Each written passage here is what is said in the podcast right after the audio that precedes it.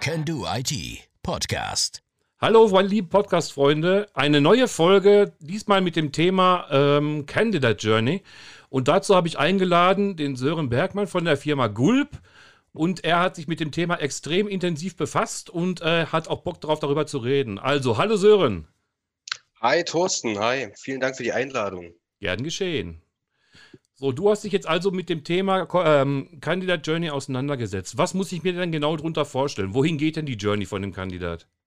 Mhm.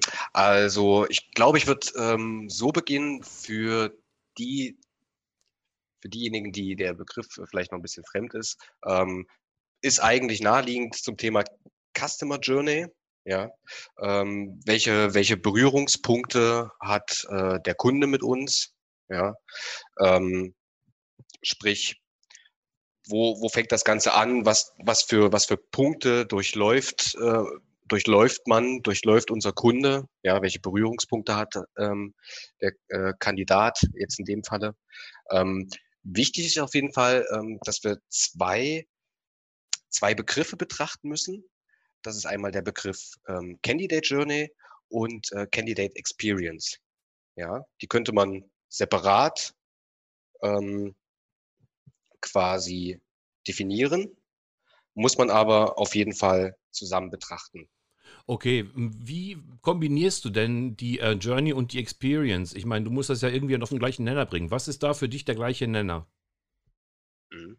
Ähm, also wenn wir das jetzt mal veranschaulichen an einem Beispiel, ähm, bleiben wir jetzt mal gerne bei, bei dem Thema ähm, Suche eines neuen äh, Mitarbeiters ja, ähm, dann beginnt das ja so, die ganze Reise. Ich sag mal, ich habe eine, eine Webseite von meinem Unternehmen, ja, und muss mir natürlich bewusst sein, ähm, auf was ziele ich ab? Wo befinden sich meine, meine potenziellen Mitarbeiter, ja, die ja aktuell noch, noch, noch nicht mal Bewerber sind, ja, äh, wie erreiche ich die, beziehungsweise wie, durch welche Schritte durchlaufen, äh, durchlaufen potenzielle Bewerber bis, bis hin zum bis hin dazu, dass sie Mitarbeiter sind. Ja, also wie einfach mache ich das, äh, den Kandidaten äh, einen Job zu finden bei mir? Ja, und vor allen Dingen gerade auch äh, die Punkte, zum Beispiel auf meiner Webseite, ähm, eine Bewerbung auszulösen. Ja, mhm. wie einfach gestalte ich das? Und diese Candidate ähm, Experience ist dann natürlich auch dieser Erfahrungswert, ähm, den der Kandidat macht mit mir. Ja, okay. Ähm, sprich Feedbackzeiten, ähm, generell auf dem Stand zu bleiben, ja, ihn quasi immer abzuholen, wie ist der Stand aktuell, ja. Das ist also so, wie wir uns auch schon öfters mal unterhalten haben und gefachsimpelt haben. Wenn ich äh, der Meinung war, du hättest ein gutes Projekt ausgeschrieben, dann ist meine Journey praktisch, mich bei dir so auf der Webseite zu melden, so wie ich das jetzt verstanden habe, meine ganzen Skills aufzuzeigen. Und dann kommen eben halt die Experience, äh, mit indem du mich halt eben fragst, ob ich manche Sachen oder wie gut ich in manchen Sachen bin und in welchen nicht. Habe ich das jetzt so richtig verstanden? Na, ich würde sagen, die Experience ist mehr auf deiner Seite dann, äh, wie hole ich dich ab? Ähm, wie halte ich dich im Prozess? Mhm. Ja, ich muss dich auf dem Laufenden halten. Ähm, vor allen Dingen, wie tue ich das? In welchen Zeitabständen? Wie verbleiben wir auch? Ja, dann ist natürlich auch dieses Thema ähm, Verbindlichkeit aufbauen ganz wichtig.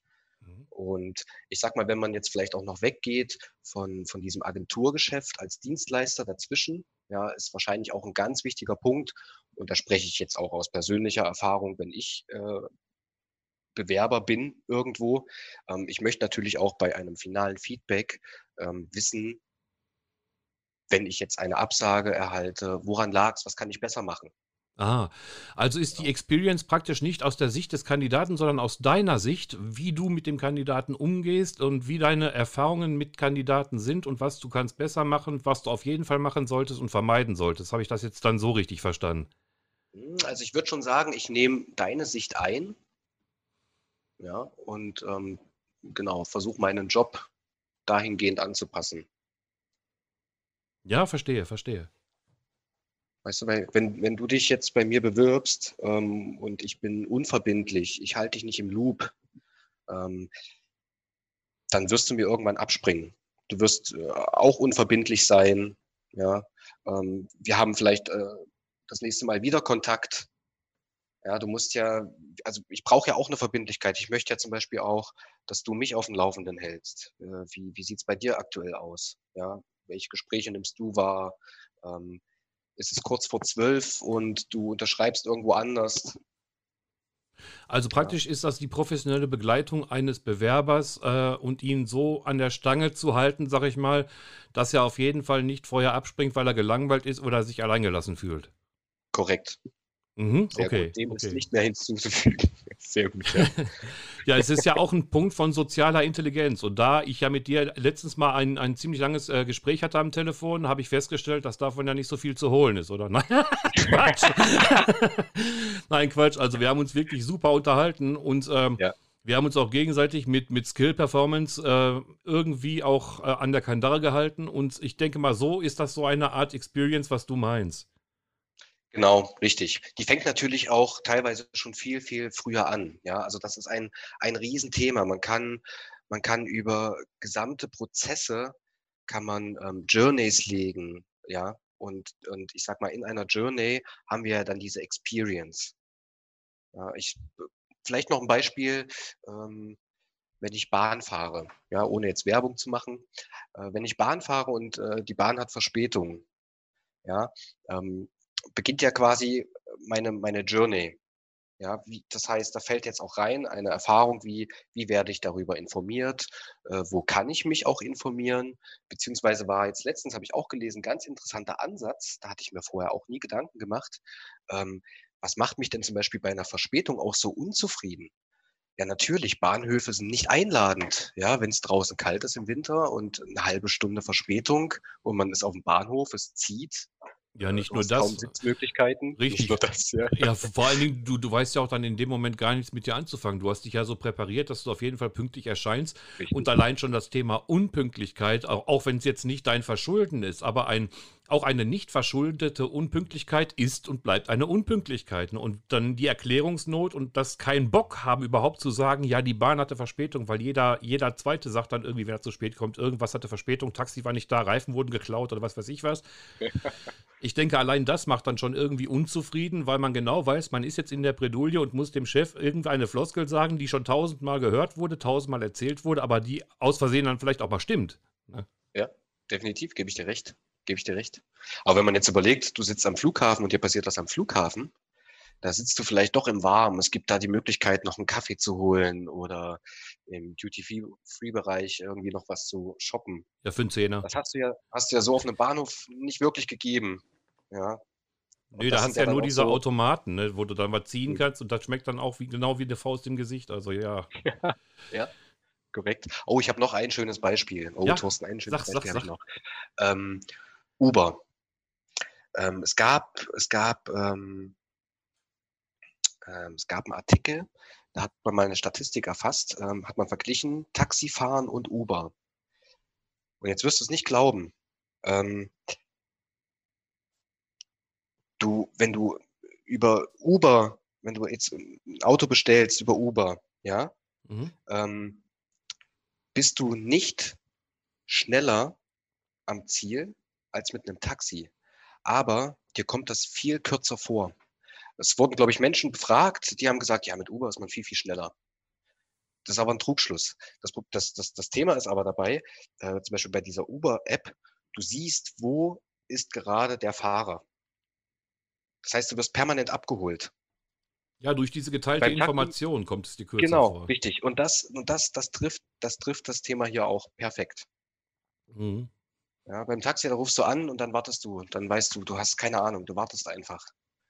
Ja, und das dauert dann ewig, gefühlt viel länger. Und Uber ist überhaupt nicht schneller, aber dadurch, dass du das tracken kannst, dass du eine Übersicht hast, wo befindet sich der Fahrer gerade, wie weit ist er noch entfernt, ähm, hast du das Gefühl, es geht viel, viel schneller. Ja, Unwissenheit ist ein negativer Zeitfaktor. Ja, definitiv. Wobei, bei Uber hast du ja auch die Chance, bis zu 35 Prozent öfters vergewaltigt zu werden, ne, als beim normalen Taxi. Das haben sie auch in der Statistik rausgefunden. In San Francisco haben die da was gemacht. Das war eine Umfrage und ähm, die haben da irgendwie eine Statistik rausgehauen, dass äh, es, glaube ich, 35 bis 40 Prozent der Uber-Fahrten sind mit ent entweder sexueller Belästigung oder mit Vergewaltigung betroffen gewesen. Und da finde ich schon rapide krass. Also. Okay, okay. Ja, ich glaube, das äh, kann ja in der Schweiz nicht passieren. das glaube ich auch nicht. Weil wenn du schon hörst, jetzt darf ich mal, dann ist fertig, oder? das geht nicht. Obwohl ich mich jetzt nicht über die Schweizer lustig machen will, weil ich lebe ja auch schon selbst seit zwölf Jahren hier. Also ja, ich, ich wäre weiß, dann ja, ja mit betroffen. Ich bin da schon fast selber so ein Alpenbröckchen. Hast du dich schon einbürgern lassen? Nee, noch nicht. Das wollte Ein... ich im Jahr 2020 machen. Sehr gut. Ja, dann, ich habe ich hab keinen Bock mehr, überall zwei Pässe mit rumzuschleppen, zumal dieser Ausländerausweis so ein Riesenknüppel ist, den kannst du nirgendwo richtig irgendwie verstauen und dann hast, hat man ja auch so eine Karte. Dann ist ja. das zwar so eine Art ähm, Flüchtlingsschweizer, wie die einen dann immer bezeichnen, aber man soll trotzdem dann noch stolz auf seine Sache sein. Naja, so ist meine Meinung halt. Ja, definitiv. Okay, was passiert noch bei dieser Journey? Was, was muss ich mir vorstellen? Also, ähm, du sagst, es fängt ja schon früher an, bevor man überhaupt miteinander spricht. Das heißt, es fängt also schon praktisch mit dem Aufgeben der Annonce an. Sprich, ist die interessant? Mhm. Äh, wenn man sie liest, fällt man tot um oder kloppt man so viele Punkte rein, dass man sagt, okay, ich möchte mich heute nicht als CEO bewerben? Oder was, was, was muss man sich da vorstellen?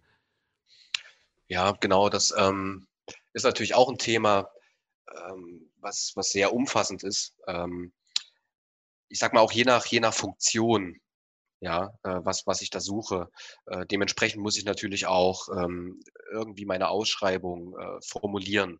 Ja, äh, das heißt, eigentlich wäre es immer am cleversten, wenn man sagen könnte, ähm, man teilt alles in Zielgruppen ein. Ja, oder eine Datenbank, die man hat, äh, oder Kandidatenpools, ähm, äh, kann man irgendwie personalisieren. Ja, das ist, das ist, denke ich, ganz, ganz wichtig. Ist natürlich nicht immer möglich. Ähm, aber ja, natürlich, wenn ich jetzt ähm, eine Ausschreibung, Ausschreibung mache, ähm, ist für mich, also aus meiner Erfahrung auch wichtig, ähm, es irgendwo kurz und knapp zu halten. Ja. Und nie, nie einen riesen Text äh, zu verfassen, äh, wo man mhm. nach dem dritten, vierten Satz aufhört zu lesen. Äh, aber ich glaube, aktuell ist ja eh das Thema, ähm, nicht nur dieses Post and Pray zu leben. Ja, also ich mache eine Ausschreibung, poste die irgendwo, Social Media und äh, warte, was passiert, sondern wirklich schon diese aktive, aktive Ansprache, die aktive Suche. Mhm. Mir ist mal was passiert. Ich habe eine E-Mail gekriegt, auch das war ein Projektvorschlag. Und man fühlt sich ja, wenn man so eine E-Mail kriegt, äh, schon so ein bisschen einzig. Nicht einzigartig, weil wir sind ja alle Menschen, wir sind ja keine andere Art, sondern man fühlt sich einzig, weil warum gibt die ausgerechnet oder der die Ausschreibung zu mir? Dummerweise ähm, hat derjenige äh, anstelle von einem BCC mit weiteren Kandidaten die Kandidaten in CC getan und das waren 212. Also man fühlte sich dann nicht mehr so einzig, wie man sich das eigentlich vorgestellt hat, sondern man dachte sich nur, okay, die will jetzt eine Fußballmannschaft zusammenknüppeln und danach ähm, sortiert sie halt eben die Besten raus. Man fühlt sich sozusagen als Massenware. Wie, wie ist das bei dir? Ja, ähm, ich kenne die Problematik auch. Ja. Ähm, die hat natürlich auch wieder einen, einen Ursprung, ähm, und zwar, wie, wie arbeitet das Unternehmen? Ja, dann hast du, hast du irgendwelche KPIs, äh, und muss dann halt irgendwo auf Masse gehen, weil die Erfahrung sagt, den Trichter oben füllen, äh, damit unten auch viel Output rauskommt. Ähm, macht aber langfristig auch keinen Sinn. Ja, und das ist auch meine Erfahrung. Also man sollte sich schon mit demjenigen beschäftigen. Ähm, für mich steht die Qualität auf jeden Fall im Vordergrund. Ja, ich muss, wenn ich dich anspreche, muss ich dir schon auch das Gefühl geben, und so sollte es auf jeden Fall auch sein, dass ich mich mit dir beschäftigt habe ähm, dass ich mir deine Entwicklung angeschaut habe ähm, und ein Gefühl dafür bekomme, wo willst du, wo willst du hin oder wo stehst du mhm. aktuell? Ja, und äh, nicht die Masse rausjagen in der Hoffnung, da wird sich schon was, was äh, verfangen. Ja, ja. Ich, ich, fand das ein bisschen peinlich, ne? weil man, ja. man, man, man kommt dann so auf eine Art, äh, wie auf dem Ramstisch kommt man sich dann vor. Ne? Und man, man muss doch auch als, als Personaler, und ich weiß, du machst das, deswegen spreche ich auch so oft und häufig mit dir und vor allen Dingen auch gern. Man muss sich immer noch vor Augen halten, man geht da mit Menschen um. Man geht da nicht nur mit äh, wandelnden Skills rum, die atmen, sondern das sind ja auch Personen, die da irgendwie was darstellen und irgendwie auch einen Hintergrund haben. Und das ist für mich bei, bei solchen Aktionen also eine absolute Form von professioneller Unpersönlichkeit. Ja, gebe ich dir recht. Ich glaube, da sind wir immer noch bei dem, bei dem aktuellen Punkt, ähm, wer bestimmt den Markt? Ja, das, da wird sich aber noch gestritten. Äh, Unternehmen sagen, Ähm, wir bestimmen den Markt. Und ähm, ja, erfahrungsgemäß sind es eigentlich auch schon die Kandidaten oder ich sage mal vorsichtig, dieser Fachkräftemangel, ähm, ja, wo man vielleicht sagen muss, okay, bestimmen die Unternehmen wirklich den Markt oder ist es vielleicht doch andersrum? Mhm, da gebe ich dir vollkommen recht. Aber mehr davon hören wir im zweiten Teil. Und ähm, wir würden dann erstmal heute abbrechen und dann im zweiten Teil weiterhin über den Markt reden und über die Thematik, wie verhält sich ein ähm, Recruiter korrekt zu einem, zu einem Kandidaten, ohne dass er ihn wie eine Nummer behandelt. Bis dahin erstmal vielen Dank von dir und äh, wir sehen uns dann im zweiten Teil wieder. Super, vielen Dank. Bis dann. Ciao. Bis dann.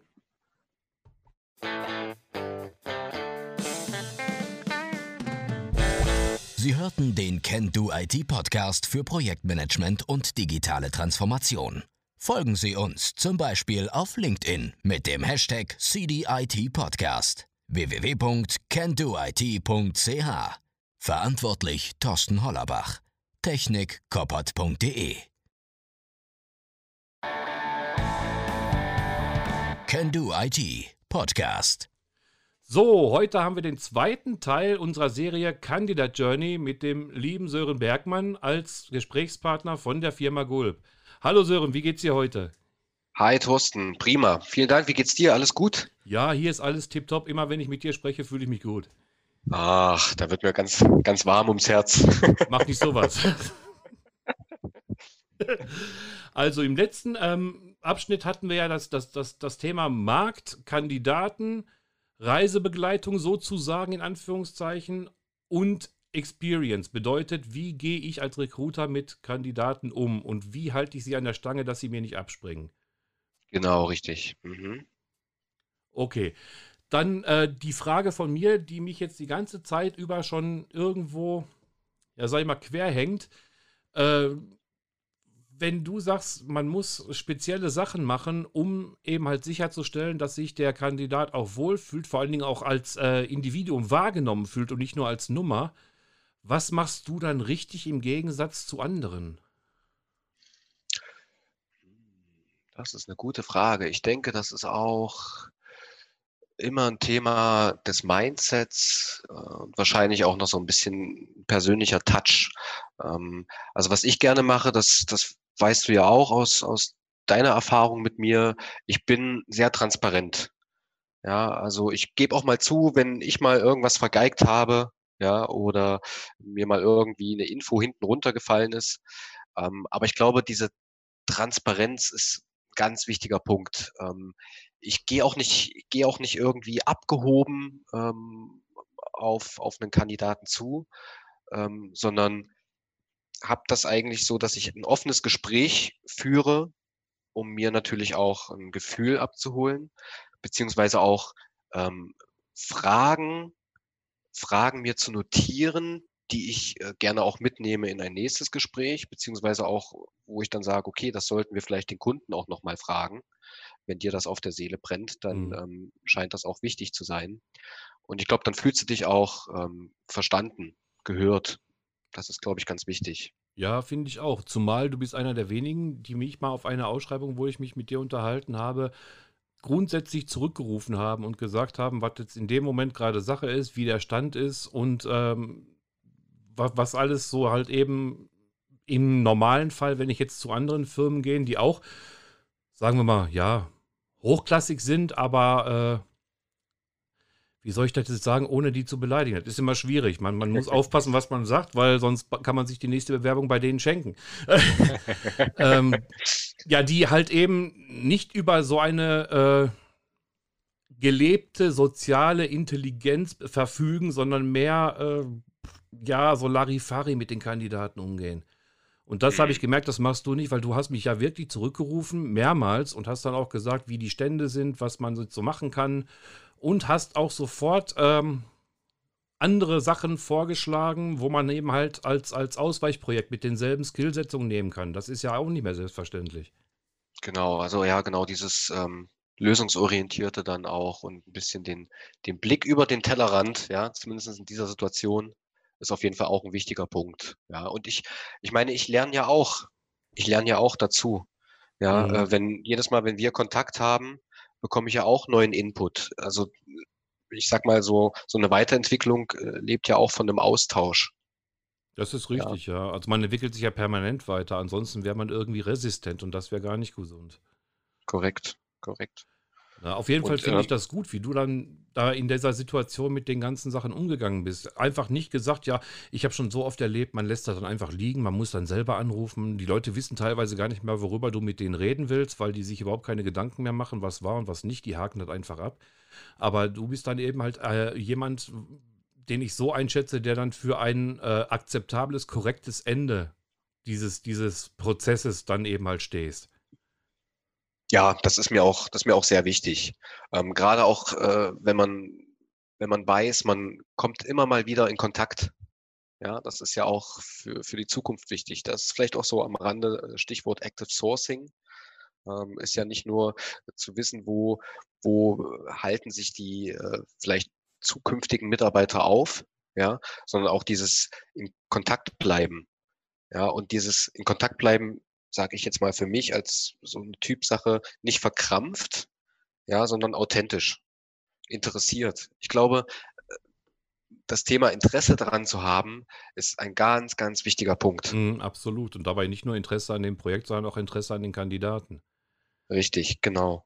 Und ich meine, je häufiger wir Kontakt hatten, desto besser hatte ich ein Gefühl, wie du tickst, wie du bist. Ich hatte ein Verständnis dafür, wo du, wo du hin willst, was dein jetziger Stand ist. Und das fällt mir natürlich dann zukünftig auch leichter, was Passendes zu finden, beziehungsweise sich noch offener darüber auszutauschen. Hm, genau, das nennt man ja. dann gelernte soziale Kompetenz. ja. Ja, ist halt so.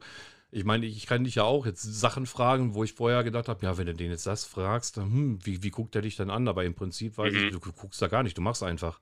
Also von ja. daher ist das dann auch für mich eine, eine Art Lernstrecke dann oder äh, sagen wir mal, äh, nicht Lernstrecke, sondern eine, eine Wissenserweiterung.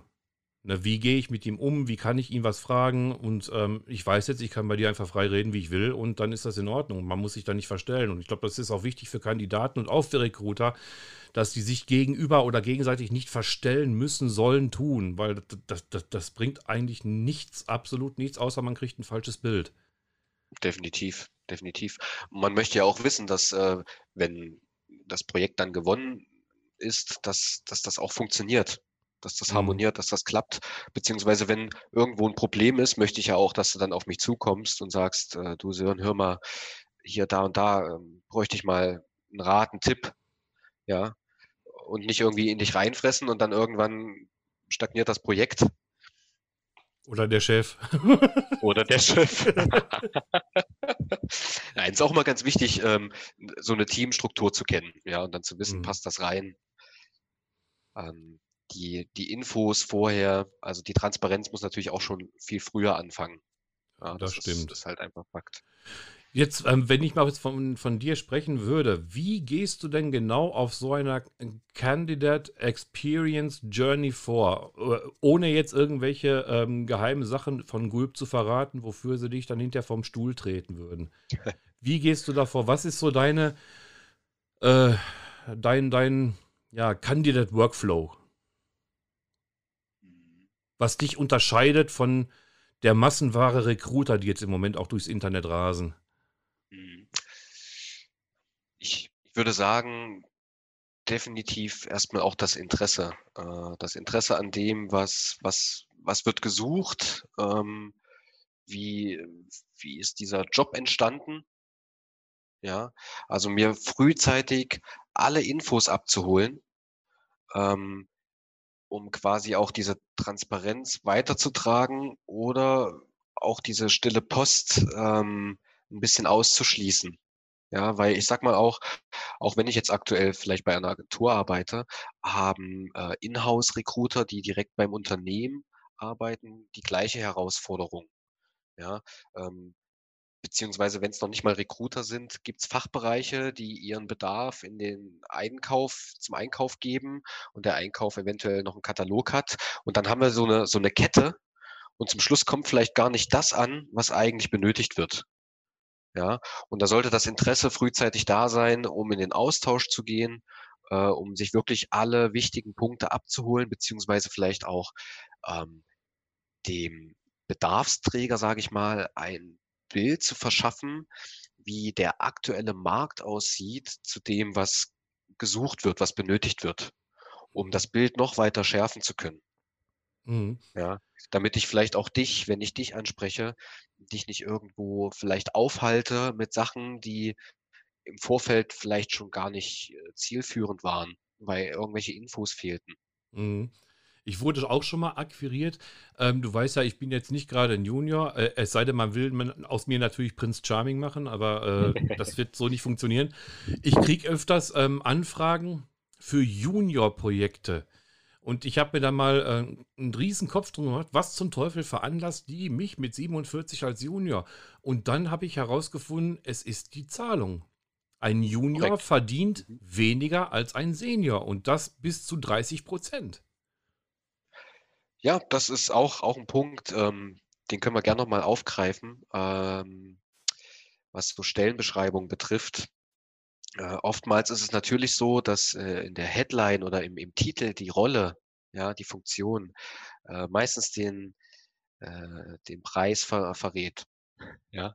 Und unten in der Beschreibung liest man sich dann äh, den Text durch und denkt sich, also das passt doch gar nicht zusammen. Ja, das ist genau, genau Mhm. auch der Punkt. Also das lese ich auch. Ich lese auch so viele Stellenanzeigen, wo man sagt, also ähm, zum einen hätte man gar nicht vom, vom, vom Titel oder von der Rolle, hätte man gar nicht auf, auf die ganzen Aufgaben schließen können und umgedreht. Mhm. Irgendwas beißt sich da immer. Ja, und oft ist es natürlich so, dass man versucht, über die Funktion, unabhängig von den Aufgaben, äh, den Preis zu steuern. Mhm. Ja, Besonders das, äh, fällt mir das auf, wenn ich so lese, Projektmanager für äh, Windows, bla bla bla, und darunter sehe ich dann SAP 4 HANA. Genau, mhm. korrekt. Richtig. Weil wenn Sie Projektmanager für SAP suchen, da können Sie nämlich gleich mal 500 pro Tag draufrechnen und so ist das dann nicht. Also so stelle ich mir das vor. Ja, ist richtig. Also ich glaube, das ist auch so ein aktuell zunehmender Trend, ähm, dass man einfach immer mehr, immer mehr reinbaut in die Beschreibung. Mhm. Ähm, wir hatten das beide mal in einem, in einem Gespräch am Rande, kann ich mich erinnern, mhm. ähm, wo, wo wir auch gesagt haben oder festgestellt haben, ähm, dass man eventuelle, ähm, eventuelle Managementfehler, sage ich jetzt mal so, unten versucht auszubaden. Ja, also es, es wird immer mehr, immer mehr mit reingenommen. Mhm. Ja, ähm, früher, früher war das noch so, ähm, ich habe dir eine neue Aufgabe gegeben und damit bist du quasi, hast du ein Upgrade erfahren, du bist aufgestiegen. Genau. Ja, und seit, seit längerem ist das ja schon so, dass die Aufgaben nur noch in die Breite gehen. Das heißt, du verdienst dasselbe, du bleibst in derselben Position, aber du übernimmst mehr Aufgaben. Das ist richtig. Breite. Und wenn du die nicht kannst, dann ist meistens der Job weg. Das ist nämlich noch das richtig. Größte. Genau. Oder was auf jeden Fall immer passiert, äh, irgendwo leidet die Qualität. Das ja. sehe ich auch so. Genau. Und da sind wir wahrscheinlich auch wieder beim, beim Punkt ähm, Candidate Journey und Candidate Experience. Ja, weil wenn ich schon irgendwo ähm, die breite Aufgaben habe, äh, leidest du im Endeffekt als Kandidat drunter. Mhm, genau. Wenn ich, wenn ich mit einem System arbeite und das System hängt, das stürzt ab, keine Ahnung, es ist vielleicht auch, auch nicht benutzerfreundlich, weil ich gar nicht weiß, wo finde ich was äh, und ich muss total viele Schritte auslösen, äh, um zu irgendeinem äh, neuen Punkt zu kommen, dann bist du unten der Leidtragende. Mhm. Weil du wirst zu spät informiert oder falsch informiert, weil ich irgendwo mit meinem System nicht klarkam und oder gar nicht, falsch ne? ausgelöst habe. Im schlimmsten oder Fall gar, gar nicht. Ne? Das, ja. Also für mich, wenn ich Recruiter wäre, für mich wäre es der schlimmste Fall, wenn ein Kandidat mich anrufen müsste, wie der Stand ist. Ja, das stimmt. Das kommt, kommt häufig vor.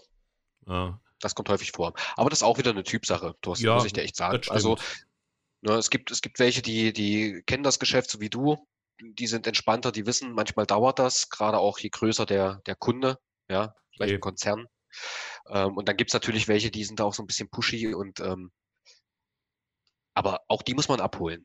Das also auch, auch da ähm, gilt es immer wieder drauf einzugehen. Das ist ja auch das Schöne an dem Job. Du ja. hast mit so unterschiedlichen Menschen zu tun, ja, und, und, und jeder braucht irgendwo ein Stück weit andere Aufmerksamkeit. Ja, dann schreiben wir noch mal ein Buch, Die Kunst der Business-Rhetorik. Warum nicht? Ja, was ich auch erlebt habe, ist auch ziemlich witzig. Man stellt sich dann auf seinem Online-Formular vor und man gibt ein, was man kann. Man muss ja klicken, äh, bei, bei, euch ist das zum Beispiel so, man muss ja klicken, ob in, in wie viel Pluszeichen man halt eben diese, diese gestellten Aufgaben oder Skills erfüllt. Und darunter steht dann ähm, Lohn eingeben. So, jetzt gebe ich da was weiß ich was ein. Ne? Wie war das nochmal? Ähm, ja, komm, sag mal dein Gewicht. Ja, ja, da kommen die ersten drei Zahlen. naja, auf jeden Fall, man gibt dann eben halt seinen Lohn ein und dann man schickt das ab. Dann gehe ich davon aus, derjenige, der das Projekt betreut, bekommt das. Und dann werde ich am Telefon öfters, jetzt nicht von, von Gulp, weil ich arbeite ja schon mit, mit Gulp seit 2006, ich glaube seit der Entstehung zusammen, ich weiß gar nicht, ich bin ja schon so lange registriert, ich könnte die ganzen Leute fast auswendig lernen oder, oder auswendig vorpredigen, ist echt wahr, gehört schon zum Inventar. Äh, dass mich dann Leute fragen, ja, und was ist denn Ihre Verdienstvorstellung? Da denke ich mir, sag mal, ist der blind? Das habe ich doch schon geschrieben. Oder warum muss ich das jetzt nochmal explizit sagen? Und das ist für mich dann ein Punkt, man will dann nochmal handeln, obwohl man eigentlich schon gedrückt eine, eine, eine Summe in das Formular eingibt, um überhaupt äh, die Hoffnung zu haben, für dieses Projekt genommen zu werden vom Recruiter, wird man dann nochmal mit dieser Frage explizit auf den weiteren Preisverlauf hingewiesen, dass man in der Hoffnung ist, dass der Kandidat noch weiter runtergeht.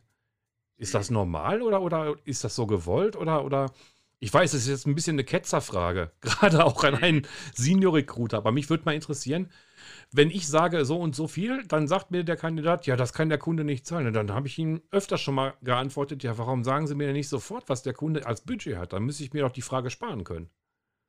Mhm. Ja.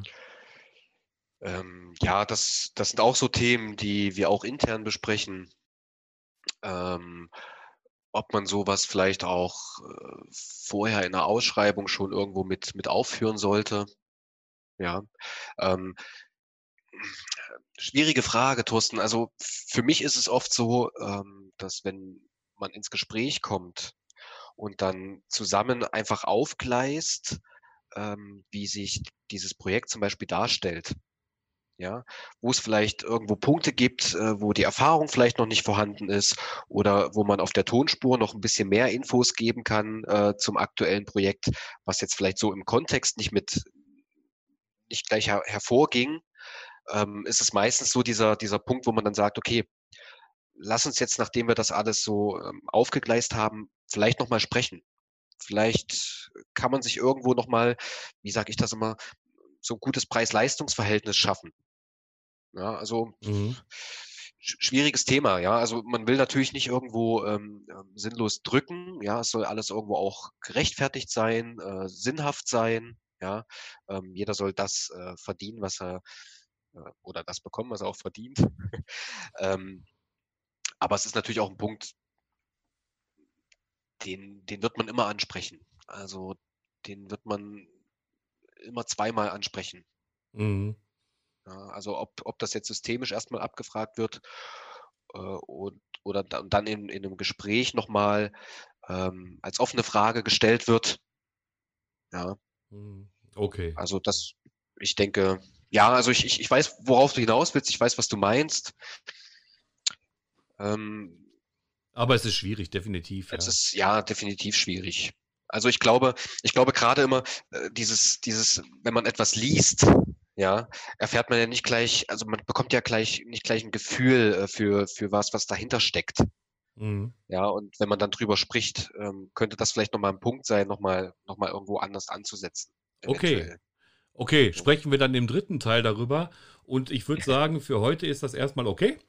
Vielen Dank für deine Zeit, lieber Sören, und ich freue mich auf den dritten Teil, den wir dann zusammen nochmal mit dem Thema äh, Monetarisierung und ähm, Projektzugehörigkeiten und äh, wer verdient was und was weiß ich noch alles erörtern werden. Super, danke für heute, Sören. Ich danke dir, Thorsten. Bis bald. Bis bald.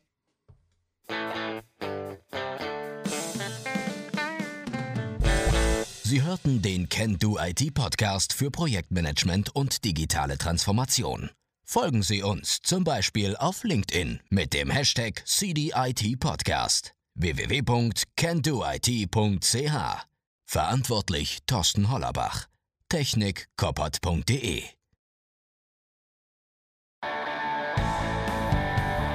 Can Do IT Podcast. Jetzt mit dem dritten Teil der Serie mit Sören Bergmann von der Firma Gulp über das Thema Candidate Journey. Hallo Sören. Hi Thorsten, hi. Jetzt sehen wir uns schon wieder oder hören. ja, never ending story. Ja, das könnte dann mal nie enden. so, letzte Folge haben wir aufgehört, über das Thema Kohle zu sprechen. Sprich, wer kriegt was, wer zieht wem wie viel aus der Tasche und was ist der Kunde bereit zu geben für Dinge, die er braucht, aber nicht zahlen will. Oder so ähnlich. Oder so ähnlich, ja. Jo, wo waren wir denn da genau angekommen? Wir hatten, glaube ich, uns unterhalten über die Bepreisung bzw. Angebot und Nachfrage von Dienstleistungen, monetäre Beiträge und dem zweiten Fragen nach monetären Beiträgen am Telefon. Was genau, da der richtig. Sinn und Zweck ist. Erzähl mal. Mhm. Ja, du, du äh, sagtest mir, glaube ich, ähm, dass du es manchmal nicht verstehst. Man macht eine Preisangabe und ähm, dann geht es im Gespräch nochmal darum. Genau. Man wird nochmal angesprochen und man geht irgendwie nochmal in die Verhandlung. Genau. Und weil das genau. nicht nur ich nicht verstehe, sondern viele andere nicht, denke ich mal, wir tun damit einen wirtschaftlichen Mehrwert, das Ganze mal ein bisschen zu erklären, ohne uns selber in Schwierigkeiten zu bringen. Hm. Ja, also das, das Interessanteste, ähm, was, was man, was man an, an äh, Know-how besitzt äh, bei einem Dienstleister, ist die gesamte Marktübersicht. Ja, also ich weiß, ähm, was, was am Markt passiert auf Kundenseite und ähm, ich habe auch das Gefühl, ähm, wo die Reise hingeht auf Kandidatenseite. Ähm, deswegen spricht man natürlich auch oft über das Finanzielle nochmal.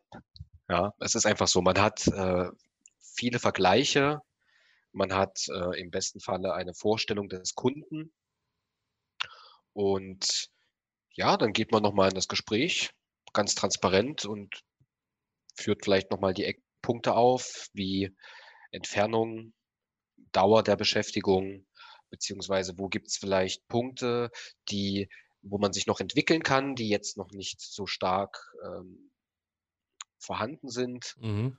und dann sich vielleicht einfach auch im Preis nochmal zu finden, ja, um halt ein gutes Preis, Preis-Leistungs-Verhältnis darzustellen. Okay, aber jetzt ist doch mal die Frage, mit, je länger die Beschäftigung ist, natürlich, je, je sicherer hat man ein monatliches Einkommen mit dem verhandelten Preis. Aber es ist ja auch der Nachteil bei einer längeren Beschäftigung, dass die Weiterentwicklung darunter leidet, weil du ja immer nur in demselben Bereich mit derselben Tätigkeit über einen längeren Zeitraum zur Verfügung stehst und so keine Chance mehr hast, dich nach XY Seiten ausweichend zu entwickeln, oder? Genau, also da sind wir jetzt ganz, ganz klar bei dem ähm, Thema, ähm, was Projektarbeit betrifft. Ja, ähm, quasi die, die Unterstützung für eine gewisse Zeit, für eine gewisse Projektlaufzeit, wo man dann natürlich auch diesen ganzen Kontext wieder sehen sollte, ähm, mit welcher Technologie wird da gearbeitet, ähm, wie ist der Trend in diesem Bereich, äh, wird es die Technologie noch in einem Jahr geben oder ist die dann nicht mehr up-to-date? Das heißt, man ist vielleicht auch am Markt nicht mehr up-to-date ja, mit solchen Themen muss man sich auf jeden Fall auch äh, auseinandersetzen und mhm. ähm, muss natürlich auch das wahrscheinlich irgendwo auch mit eigenkalkulieren, um zu sagen, okay, ich mache jetzt das Projekt mit dieser Technologie. Ähm, brauche aber vielleicht auch ein bisschen äh, finanzielle Rücklagen, um mich in dieser Zeit auch äh, auf dem Stand zu halten, was die neuen Technologien betrifft, damit ich nach dem Projekt äh, für andere Arbeitgeber in der Branche oder in dem, in dem Bereich auch weiterhin attraktiv bin und neue Projekte akquirieren kann. Hm, ich habe das jetzt bei mir zum Beispiel gemerkt, je weiter ich mich jetzt in den letzten boah, 10, 12, 13 Jahren auf Projektmanagement konzentriert habe, bin ich natürlich in der, in der Windows- und Netzwerkadministration vollkommen untergegangen, weil als ich dann anfing mit, mit, mit Cloud-Geschichten äh, und ah ja, Azure und, und dies noch und das noch und man hat ja das noch und da und äh, was weiß ich, wie viele tausend Google Drives und, und was weiß ich noch alles. Also da, da stand ich auch erstmal vor, vor einem unüberwindbaren Fluss an Informationen und musste mir das auch erstmal in bestimmt ein paar Monaten mal in, im, im Gehirn fachlich sortieren. Ja, und, und ich bin ja. mir sicher, da bin ich nicht der Einzige, der dann böse auf die Nase fällt, wenn er sich jetzt, sag ich mal, von der Technologie-Seite hinweg so weit äh, entfernt, dass man gar nicht mehr weiß, was los ist. Gott sei Dank habe ich da wieder reingefunden. Ne, und also ich stelle mir das schwierig vor, wenn man jetzt wirklich nur auf Managementbasis hantiert und dann akquiriert man ein Projekt, was wirklich gut ist und was auch toll ist. Und man, man sagt zum Beispiel, ja, ähm, mach mir mal so ein paar Cloud-Geschichten von dir und dem und dem und dem und dann steht man davor und wow, man ist dann erstmal überfallen. Ne? Ja, definitiv. Ähm, ja, also man, man, man muss definitiv auch als, als äh, Freiberufler ähm, den Markt immer im Blick haben. Ja, wo geht die Reise hin? Ähm, du machst das ja auch, ähm, du qualifizierst dich ja auch, du hast die Themen im Blick, ähm, du qualifizierst dich, äh, du machst Zertifikate, äh, dann ist es natürlich auch nochmal wichtig, da irgendwo auch in die Praxis zu kommen. Ja, ähm, und klar, das muss alles mit kalkuliert werden. Das ist natürlich auch ein Punkt, äh, mit dem man quasi auch Richtung Kunden gehen muss und ähm, den Kunden da quasi auch, ähm, ja, wie sage ich immer, ich will jetzt nicht das Wort sagen, erziehen. Ähm, ja, zu spät, ne? Alles, ja, das sind alles so, so alles so Erfahrungswerte. Man muss dem Kunden das aufzeigen. Ja, ja man, muss, man, muss, man muss ihm sagen, okay, das und das Thema hängt mit hinten dran. Ja. Ja, man muss ihn im Businessbereich gefügig machen. Ja. Sozusagen. Nein, es ist aber wirklich so, wenn jetzt natürlich dann jemand ein Projekt für ein, zwei Jahre macht und dann seine Entwicklung drunter leidet, äh, ich weiß noch nicht mal, ob man das mit, mit einem äh, höheren Stunden- oder Tagessatz ausgleichen kann. Ganz im Gegenteil. Ich würde das dann zum Beispiel so machen oder dem Kunde vorschlagen: Pass auf, ich mache das Projekt gerne für dich. Ich weiß, dass ich es kann. Du siehst ja auch, dass ich es kann. Aber ich, ich würde mich dann gerne ähm, für diesen Stundensatz, den ich jetzt, sage ich mal, gnädigerweise dann äh, akzeptiert habe, würde ich mich gerne auf deine Kosten im Punkto XY weiterbilden und ihr als Großkunden mit einem Unternehmen von so und so vielen 100 Mitarbeitern, ihr kriegt da ja ganz andere Konditionen. Dann lass mich in dem Punkte das weiterbilden, damit ich nicht auf den Schlauch stehe, wenn ich das ganze Jahr jetzt hier für dich zur Verfügung stehe und dann sind wir beide glücklich. Das wäre zum Beispiel so eine Art ähm, Einigung. Ja, finde ich gut. Also habe ich auch schon drüber nachgedacht.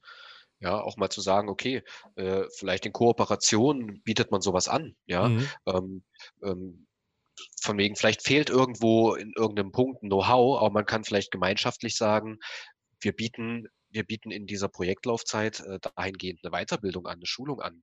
Ja, eben, dass man ja, mal sagen also, kann, okay, ich habe das nächste Projekt jetzt wahrscheinlich in AI und für dich mache ich jetzt hier gerade irgendwelches Corporate-Zeugs, dann lass mich doch eine mhm. Weiterbildung in AI machen, gib mir dann so eine, eine Woche Kurs in dem Projektzeitraum von einem Jahr und äh, wenn ich dann mein, da mein Zertifikat habe, dann kann ich mich auf das andere Projekt dann ganz locker bewerben, weil ich ja dann einen Nachweis habe, den ich sonst aufgrund des langen Projektes und der Laufzeit verlustig wäre. Ne? Genau. Bin ich ganz bei dir. Also das ist auch der, der ein Punkt, äh, wo man sagt, auch lösungsorientiert Eben. zu sein ne? in, in beide Richtungen. Ja, jetzt, würde, würde ich dir mal eine Ketzerfrage stellen. Wie geht ihr mit Projektabbrechern um? Hm. Das bedeutet jetzt, wenn ihr einen erfolgreich vermittelt habt und ähm, jemand anderes bietet ihm, sagen wir mal, eine höhere monetäre Auslastung äh, für ein Projekt bei einer anderen Firma. Und wenn dieser dann sagt, ja, mehr Kohle ist besser als mein Ruf und mein Ego, also ich nehme den Weg des Geldes und dann ist er auf einmal weg und ihr steht da. Mhm. Wie geht dann der ja. Kunde mit euch um? Ich meine, ihr werdet mit Sicherheit da wahnsinnige Probleme kriegen oder, oder ist das schon so eine Art Gewöhnungssache? Ähm, das ist ein guter Punkt. Ähm, den sehe ich natürlich auch wieder äh, bei mir zu Beginn. Denn wenn ich für, für ein neues Projekt äh, einen Kandidaten suche, versuche ich mir ja auch dieses Gefühl vorher schon abzuholen. Was ist demjenigen wichtig? Ja, und da bin ich dann auch ganz offen und spreche das auch an. Wenn ich schon im Gespräch merke, oder manchmal lässt es sich auch schon äh, anhand von einem CV ablesen, ja, Projektlaufzeiten oder vielleicht auch so ein bisschen was Sprunghaftes von, von, von der Rolle, kann man ja schon sich ein Gefühl holen, wo will er hin, wo legt er seinen Schwerpunkt drauf, was ist ihm wichtig. Ja, also diese, diese Abbruchquote, die lässt sich natürlich nicht ganz vermeiden. Das sind auch äußere Faktoren, die kann man vorher gar nicht beeinflussen. Ja, aber solche Punkte, wie du jetzt ansprichst, gerade vielleicht auch das Monetäre, das kann man vorher schon abklopfen. Ja, das ist auch genauso wie kann man anknüpfen bei dem Thema Technologie. Wenn ich jetzt schon vorher im Gespräch merke, äh, die, dieses Projekt mit der Technologie, das ist eigentlich nicht wirklich das, was er noch möchte dann habe mhm. ich schon oder dann ist das schon ein Punkt, wo man sagen könnte, eventuell schmeißt er die Flinte ins Korn nach einem halben Jahr. Ja, das habe ich auch schon oft erlebt, Da hat man mich, da, da war ich noch Supporter, das war 2006, dann habe ich hier als VIP-Supporter, habe ich 80 Franken die Stunde gekriegt. Das fand ich also schon mal ziemlich heftig. Finde ich auch. ja, aber ich fand es gut zu dem Zeitpunkt. Also 2006 mit 80 Franken die Stunde fand ich schon richtig cool. Ja, und und äh, da hat man mir auch gesagt, ja, bei dem, was der kann, der hat mit Sicherheit irgendwie nach drei Monaten keinen Bock mehr, dem wird das langweilig. Ja, und dann habe ich gesagt, ja, das ist doch eure Aufgabe von, von der Weiterentwicklung des Unternehmens, dass mir nicht langweilig wird.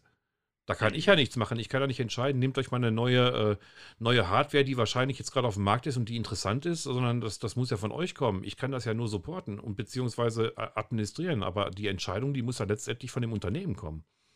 Das heißt, für mich spielt eine große Rolle die äh, Bereitschaft zur Innovation von Unternehmen, die äh, auf meinen, meinen Stundenlohn sich hinterher niederschlägt. Wenn ich weiß, ah, es ist ein innovatives Unternehmen und das wird dann hinterher in Machine Learning gehen oder sowas, dann habe ich damit kein Problem mehr auf 10, 15 Franken die Stunde zu verzichten, weil ich genau weiß, ich lerne dadurch eine Menge.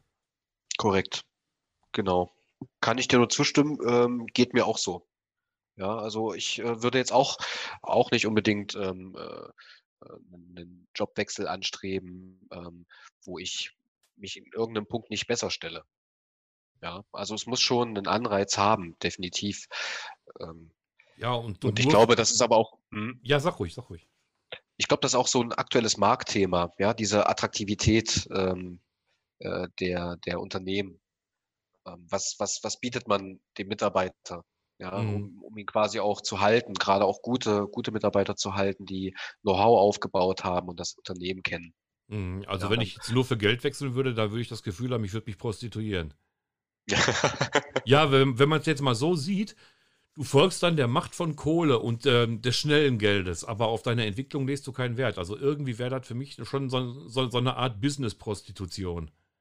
Ja, korrekt. Aber da kann man auch schon vorgelagert in, in Gesprächen sich ähm, Gefühl abholen. Ja, wo steht dieser, äh, dieser potenzielle Mitarbeiter gerade in, in seinem Leben? An welchem Punkt? Ja, welche, welche Ziele hat er? Ja, also, keine Ahnung, wenn jetzt ein Hauskauf ansteht, äh, gedanklich vielleicht schon seit drei Jahren, vier Jahren, ja, dann muss es irgendwann losgehen und dann ähm, braucht es natürlich auch äh, die finanziellen Mittel. Und dann wird er wahrscheinlich auch erstmal monetär getrieben sein. Ja, aber ich weiß nicht, also ich habe das Gefühl, je mehr dass ich lerne, umso mehr Leute kommen zu mir, weil, weil die Qualität der Kommunikation und der Erklärungen, beziehungsweise auch ähm, das Erscheinen an sich irgendwie strukturierter, professioneller wird.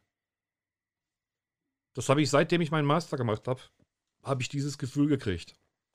Dass ich irgendwie vielleicht jetzt nicht mehr so banal rüberkomme und, und so, ich sag mal in Anführungszeichen, unwichtig, sondern dass man jetzt auch mehr auf die Aussagen setzt, die ich da von mir gebe und sich das vielleicht mal ein bisschen mehr durch den Kopf gehen lässt, weil da steht was hinter.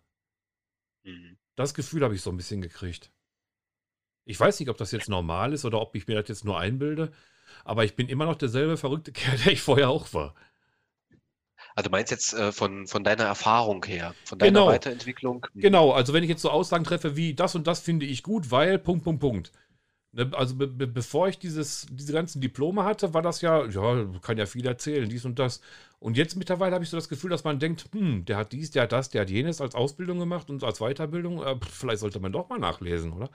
Dass man da vielleicht ein bisschen mehr, naja, ein bisschen mehr aufscheucht und, und, und äh, auch mal ein bisschen mehr zum, An zum, zum Nachdenken anregt. Je mehr ja, man gebildet da ist. Da gebe ich dir recht. Da gebe ich dir recht. Das ist ja auch so, wenn ich äh, einen CV lese. Ne? Natürlich ist es ein Unterschied, ähm, ob ich gerade mit jemandem spreche, der 15 Jahre Erfahrung mitbringt ähm, und einige Zertifikate hat, äh, oder ob ich mit jemandem spreche, der noch ganz am Anfang steht. Ja, das ist immer eine Kombination. Mhm. Also ich finde das schon interessant. Das Thema sollten wir auf jeden Fall vielleicht in einer weiteren Podcast-Ausgabe weiterverfolgen und vertiefen. Für heute oh, sehr gerne. Ja, absolut. Ich finde das mega spannend. Vor allen Dingen, ich finde es gut, dass du dir heute die Zeit dafür genommen hast und auch für die anderen beiden Teile die Zeit gefunden hast, um so intensiv auch über dein Berufsfeld zu sprechen, weil ich kenne sehr, sehr wenige Leute, die wirklich ehrlich über den ähm, Recruiter an sich sprechen, weil das immer noch so, ein, so eine Art Tabuthema bei denen ist. Warum weiß ich zwar nicht, aber wird schon seine Gründe haben. Und deswegen erstmal herzlichen Dank für deine Zeit und für deine Offenheit für den Podcast. Ich danke dir, Thorsten, für die Einladung. Hat mir sehr viel Spaß gemacht.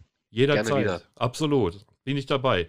Dann würde ich sagen, ich verabschiede mich dann mal heute von dir und wir hören uns vielleicht in einem weiteren Podcast mit einem oder demselben Thema, nur halt eben tiefer geführt. Ich lasse mich überraschen. Vielleicht fällt dir auch noch ein Thema ein, was du gerne machen möchtest. Und ja, ich freue mich auf weiteres. Ja, ich freue mich auch. Thorsten, vielen, vielen Dank. Okay, bis dann, mach's gut. Ciao, ciao. Ciao.